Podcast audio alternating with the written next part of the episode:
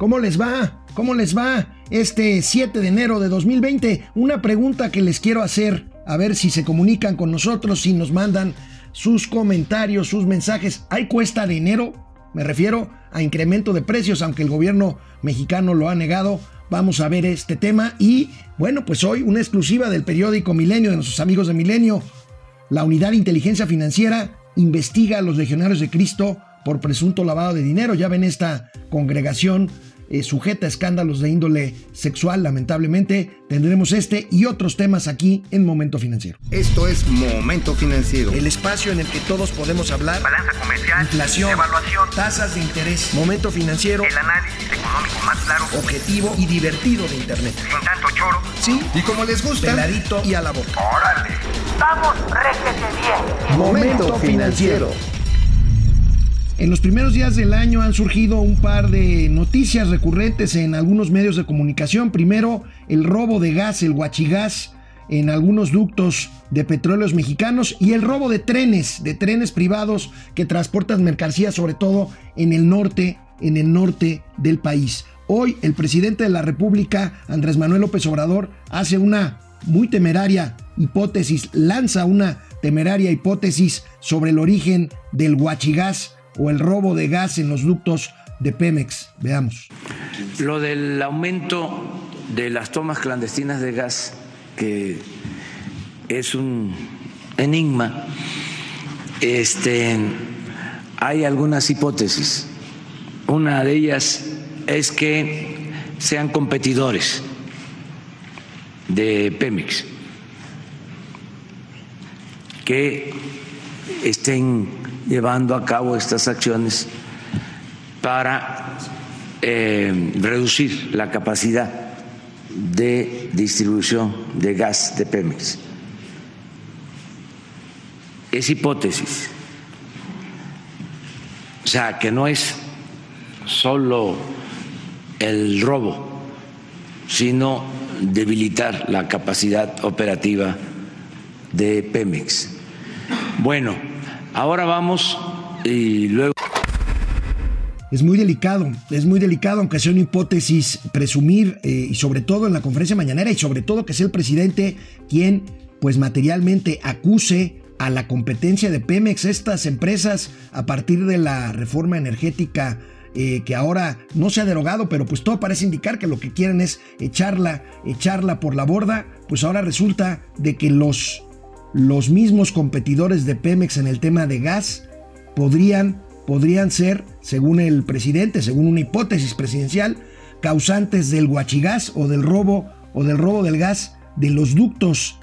Híjole, esto es esto es muy serio porque es otra señal, otra señal negativa, otra señal negativa en cuanto a la confianza empresarial de eso que necesitamos y que insistimos una y otra vez aquí en Momento Financiero, certidumbre para la inversión que está materialmente parada, detenida en este país y que pues tiene que ver con esta, este pasmo, este crecimiento cero de la economía mexicana. Y en cuanto al robo, en cuanto al robo de trenes, eh, que se ha hablado muchísimo del robo de trenes de carga en el norte del país, pues también la mañanera de hoy fue utilizada para desmentirlo. Fue el subsecretario de Seguridad Pública Federal, Ricardo, Mejía, Ricardo perdón, Mejía Verdeja, quien dice lo siguiente. Muy buenos días a todas y a todos. Es también con relación a una nota que salió el día de ayer, primera plana, de manera muy destacada en el periódico Reforma, donde decía que crece el robo de trenes en el norte del país, lo cual no tiene ninguna base eh, real.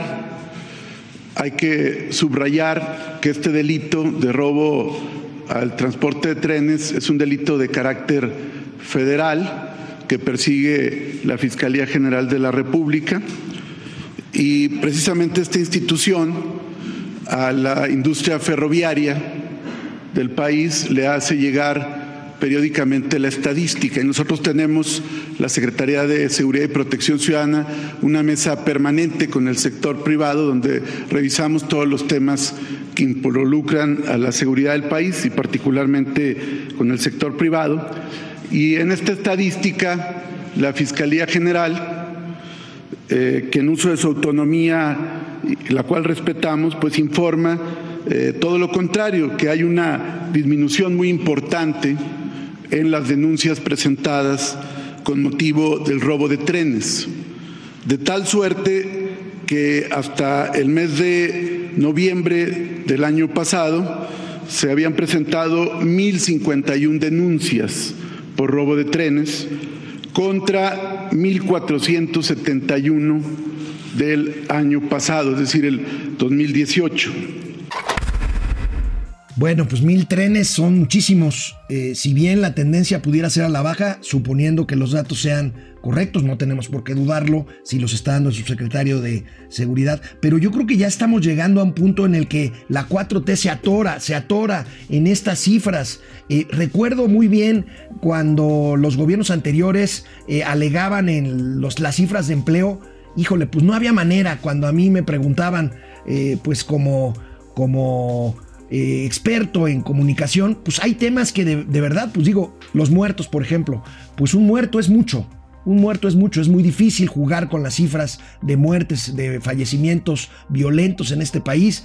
Eh, podemos presumir que bajan de, de mil a 500, sería una, una disminución importante, pero 500 muertos siguen siendo muchos. En fin, esta es la narrativa, esta es la narrativa de la 4T y las conferencias de prensa que parece que se van a convertir o que se están convirtiendo en pues lugar para desmentidos de las cosas que vayan saliendo, sobre todo en cifras, en cifras que es algo en donde no hay precisamente mucha consistencia cuando salen cifras de una dependencia y cuando las cifras las, dan en la mañanera. Bueno, vamos a ver eh, conectados, eh, conectados por aquí, eh, conectados, a ver, déjenme ver cómo estamos. Lulú GB Obrador va a acabar con el país. Eh, Lulú, bueno, es la opinión de Lulú. Eh, Jorge Corona, los derecharios y sus patrones FIFIs tienen otros datos. Eh, Julia León, buenos días. Hola Julia, ¿cómo estás? siempre por acá. Juan José Medina Ordaz. Sí, la cuesta de enero está dura. Ahorita vamos a ver algunos datos que presenta un periódico especializado de circulación nacional. Juan José Medina Ordaz, eh, precisamente desde Sombrerete, Zacatecas, ha de, hacer mucho frío por allá. Abríguense bien. Ángel González Mosqueda, buenos días, saludos desde Tijuana. Tijuana, donde dicen que empieza la patria, otros dicen que donde acaba la patria, dependiendo de cómo, de cómo se vea. Eh, Adela Chavarría, buenos días, saludos. Eh, Miguel Carrera, el gobierno de Morena logró en un año lo que el PRI en 70 y el plan en 12 decepcionar a los mexicanos. Qué locura. Sigue, bueno, tenemos muchas opiniones, seguiremos comentándolas. Por lo pronto vamos a una pausa breve y regresamos a Momento Financiero. Bueno, pues la nota principal de nuestros eh, queridos amigos y hermanos del periódico El Economista de hoy tiene que ver con una nota que presumió desde ayer el presidente y que bueno, es una buena noticia porque se acortan aparentemente los tiempos para la firma final del Tratado de Libre Comercio México, Estados Unidos y Canadá, el famoso TEMEC. Todo parece indicar, como lo señala la primera plana del economista de hoy, que ante pues lo que es eh, un impas de espera en el impeachment de Donald Trump. Los senadores están esperando los cargos eh, con los cuales se va a juzgar al presidente Trump. Bueno, mientras tanto, pues parece que hoy la Comisión del Senado de Estados Unidos votará el TEMEC y eso posibilitará que el Pleno del Senado norteamericano estuviera votando antes del 14 de enero la ratificación. Si esto sucede así, pues el presidente Trump lo podría firmar a mediados del mes de enero y entonces tendríamos ya listo para que a partir de ello, si Canadá hace lo propio, pues podamos tener un tratado de libre comercio que entre en vigor en los próximos tres meses. Habría que analizar, ya lo hemos hecho aquí, vamos a ver punto por punto las cosas que cambiaron entre el TLC o Telecan y el nuevo TEMEC, pero bueno, sin duda el hecho de ya tener un tratado de libre comercio ratificado, pues da certidumbre en lo que hace falta en este país, buenas noticias en términos, en términos económicos y comerciales para poder enfrentar el escenario, el escenario de...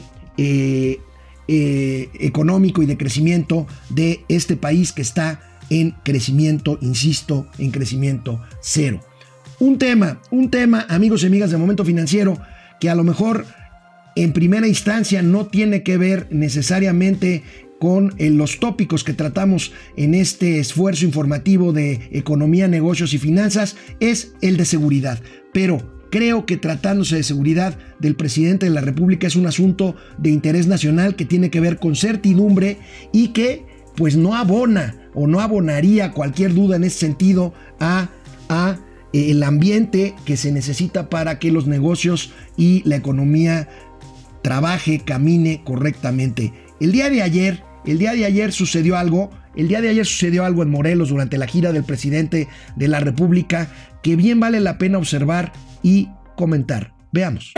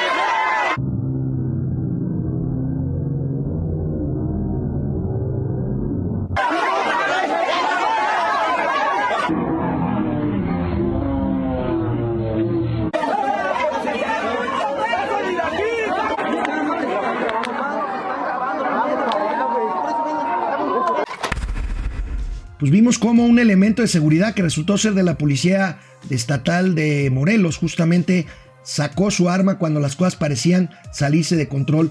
Miren, lo único que nos falta, lo único que nos falta es tener incertidumbre en cuanto a la seguridad del que es el presidente de la República. No es Andrés Manuel López Obrador. Tiene una investidura que tiene que ver con seguridad nacional, tiene que ver con un asunto de Estado y bueno, me parece, me parece que es un tema que hay que discutirse. El presidente le gusta estar cerca del pueblo, como él dice, de los ciudadanos. Eso está bien. El presidente tiene seguridad, la tiene, aunque diga que no, la tiene. Pero yo creo que es tiempo de discutir esto porque vemos, pues vemos a un presidente demasiado, demasiado expuesto. Hoy en la mañana también el presidente se refirió e insistió en el tema de, su seguridad. Y veamos.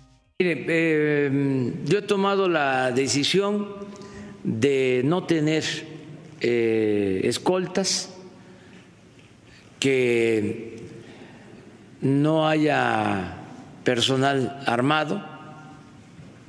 No tengo guardaespaldas.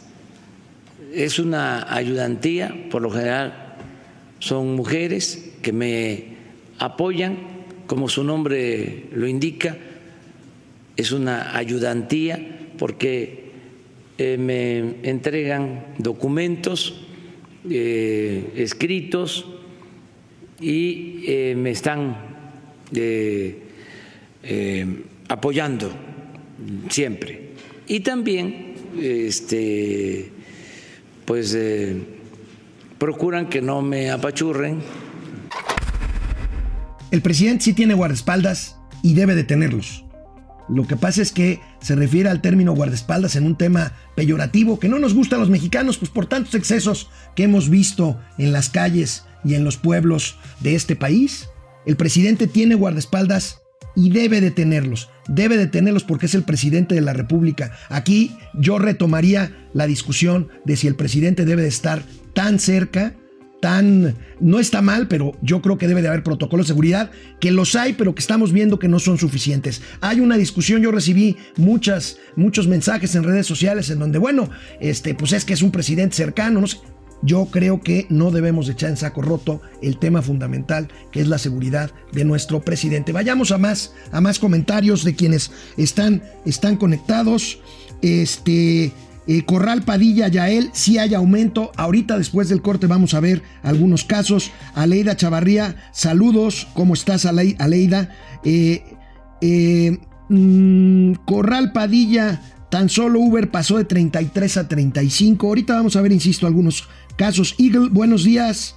Pasando lista, buen año para ustedes. Igualmente, mi querido Eagle. Francisco Guerra, Creo que Mauricio solo fue por Doña Austeridad Republicana. Bueno, no se le había llevado, vino por ella ayer y se volvió a ir. Vamos a ver qué nos cuentan de regreso. Han de estar en la playa los dos ahí. ¿Se imaginan a, Doña Austeridad Republicana en topless? Vamos a ver. Jorge Alberto Torres, la mafia del poder ya no utiliza combustorio sino gas, sea gas natural o gas LP. Bueno, se refiere al tema del guachigás. Antonio Bautista, no hay cuesta de enero, hay cuesta del año. Híjole. Bueno, vamos a ver Antonio, Antonio Bautista, Miguel Carrera. Por cierto, y Mauricio no va a trabajar este año. Insisto, vino por Doña Austeridad y se la llevó a la Riviera Maya. Vamos a ver, vamos a ver qué nos cuentan ahora que regresen. Y bueno, eh, regresando del corte, vamos a ver un ejercicio de algunos precios, de algunos precios pues muy básicos en tiendas de abarrotes que hizo un ejercicio que hizo el periódico, el periódico El Financiero. Vamos a ver y vamos a ver otros temas que tenemos aquí preparados para ustedes en Momento Financiero, Economía, Negocios y Finanzas para que todo el mundo las entendamos. A reserva de esperar las cifras de inflación que reporte el Banco de México y que nosotros siempre damos a conocer aquí puntualmente en Momento Financiero, un sondeo que hace el periódico El Financiero da cuenta de incremento en precios de artículos en tiendas de abarrotes. Veamos. Veamos en este ejercicio, ya habíamos visto ahí que habían subido cigarros por el tema del IEPS, ayer eh, bebidas alcohólicas, pero aquí tenemos, aquí tenemos precisamente los aumentos en cigarrillos, eh, en el refresco de cola, Coca-Cola, por el tema del IEPS, pero también en otros productos como detergentes en polvo, vemos ahí cómo incrementan dos pesos, eh, leche y crema, vemos ahí cómo incrementan entre 1 y 2 pesos, y otros, eh, frijoles La Sierra de 580 gramos, un peso de incremento, y jamón, el kilo de jamón, eh, que aumenta 40 pesos. Este, aquí sí se ve un incremento importante. Eh, tenemos otra tabla o esta es la, la, que resume.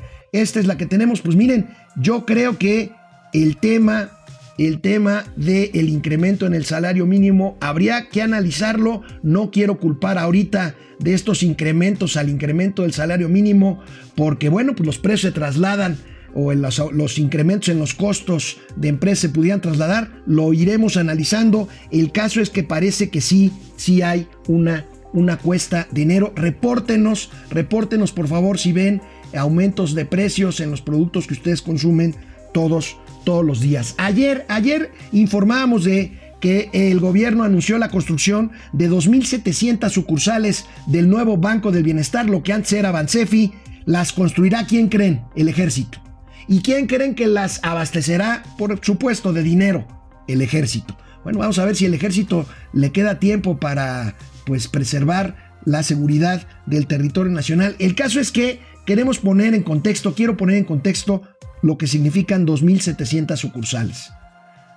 El banco que más sucursales tiene, el banco comercial, con base en la gráfica que vamos a ver, es Banco Azteca gracias a su red de tiendas Electra, 1.800 sucursales. O sea, tendría el Banco del Bienestar más sucursales que la banca comercial. Bueno, 1.700, 1.800 es el caso de BBVA y seguido por Azteca con 1.751. Ahí tenemos, esto da el contexto de lo que quieren hacer. A mí me parece, amigos, que, bueno, eh, ayer el, el, presidente criticaba de no tener visión social a los bancos por no acercarse más a los lugares en donde no representa precisamente negocio. Es cierto, los bancos son un negocio y cada transacción, cada transacción en ventanilla cuesta, fíjense, un dólar.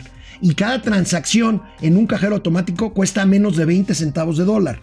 Esto quiere decir, por eso hay más cajeros automáticos en estados como Chiapas, en estados como, como Oaxaca, como Guerrero, pero yo creo que en el caso del Banco del Bienestar, híjole, a mí me parece, a mí me parece que no es necesario construir una red de sucursales, es muy caro. Habían hablado de 13 mil sucursales, ahora hablan de 2.700. Me parece que el gobierno ya tiene infraestructura en todo caso para dispersar fondos sociales, como pueden ser las tiendas Liconza o las tiendas Liconza, que son más de 30 mil. Yo no creo necesario, a mí me parece, y aquí hago una hipótesis, como es la palabra de moda el día de hoy, como la usó el presidente, una hipótesis de que pues más bien esto es una construcción clientelar en donde haya un establecimiento con logo del gobierno federal en donde se dispersen estos recursos. Me parece que hay otras formas.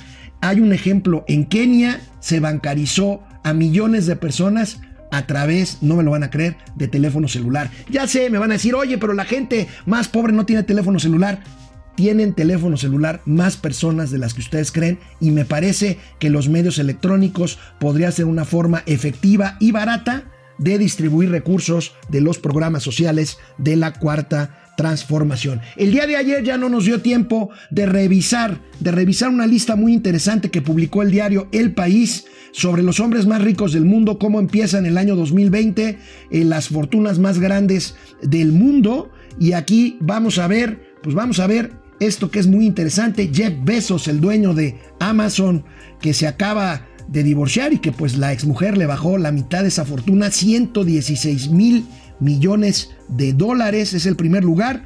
Bill Gates, el segundo, también Estados Unidos, el dueño de, de Microsoft. Este, por ahí tenemos a Warren Buffett, el financiero, en el cuarto lugar. Mark Zuckerberg de Facebook en el quinto lugar. ¿Dónde está? ¿Dónde está Carlos Slim que, Slim, que llegó a ocupar el primer lugar en esta, en esta lista? Está en el onceavo lugar, onceavo lugar, 61.500 millones de dólares de fortuna. Bueno, pues este, también este, oigan, Doña Austeridad no andará de vacaciones con Carlos Slim, yo creo que sí. Este, a lo mejor anda ahí Mauricio con ellos. Este, una cosa aquí interesante es el ingreso en este, en este top 20 eh, de ricos en el mundo, el ingreso de un personaje de la India. Mukeshi Ambani. India, eh, bueno, por aquí debería de haber también uno chino, ahí está, en el 19, Jack Ma de China, India y China, que son economías, economías que están creciendo a tasas impresionantes, eh, pues países, países con 1.700 millones de habitantes en el caso de China, con más de 800 millones en el caso de la India, economías que están creciendo mucho y ahí están pues los super, los super mi millonarios. Bueno, eh, un tema delicado, un tema delicado. Recuerdan ustedes el escándalo de Marcial Maciel, que la Iglesia Católica, el Vaticano y la propia organización de los legionarios de, Cristo han reconocido, han reconocido eh, abusos, abusos de pederastia, abusos sexuales contra alumnos de los colegios, de los colegios que administran y muchos en México, los legionarios de Cristo. Bueno, el día de hoy Janet López, nuestra querida amiga reportera del periódico Milenio, ella cubre las mañaneras eh, del presidente López Obrador. Bueno, hoy Janet a través de un tuit dio temprano, dio temprano esta primicia.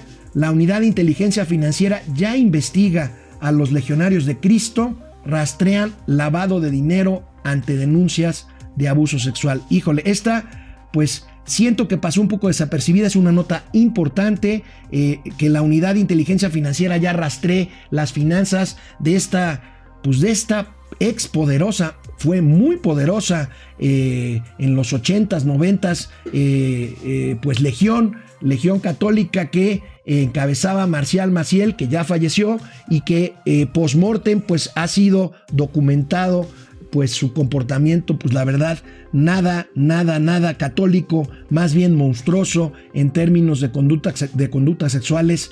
Cientos, cientos, no exagero, de casos de denuncias de alumnos que sufrieron acoso, acoso y que sufrieron violencia y violaciones sexuales por parte del fundador de los Legionarios de Cristo, pues ahora esta, esta, esta organización que está, pues por lo visto en vías de desaparecer, que tiene varios colegios importantes en México, pues sujeta a investigación por parte de la Unidad de Inteligencia Financiera. Agradecemos a Milenio y a Yanel López que nos hayan permitido compartir esta noticia, seguiremos comentándola. Bueno, pues terminamos, terminamos Momento Financiero. Nos vemos mañana, ya miércoles, mitad de semana, a ver cuándo regresa Mauricio. Pues vamos a ver aquí, este, y Doña Austeridad, a ver si no regresa muy tatemada. Este, nos vemos mañana aquí en Momento Financiero. Vamos, réjete bien. Momento financiero.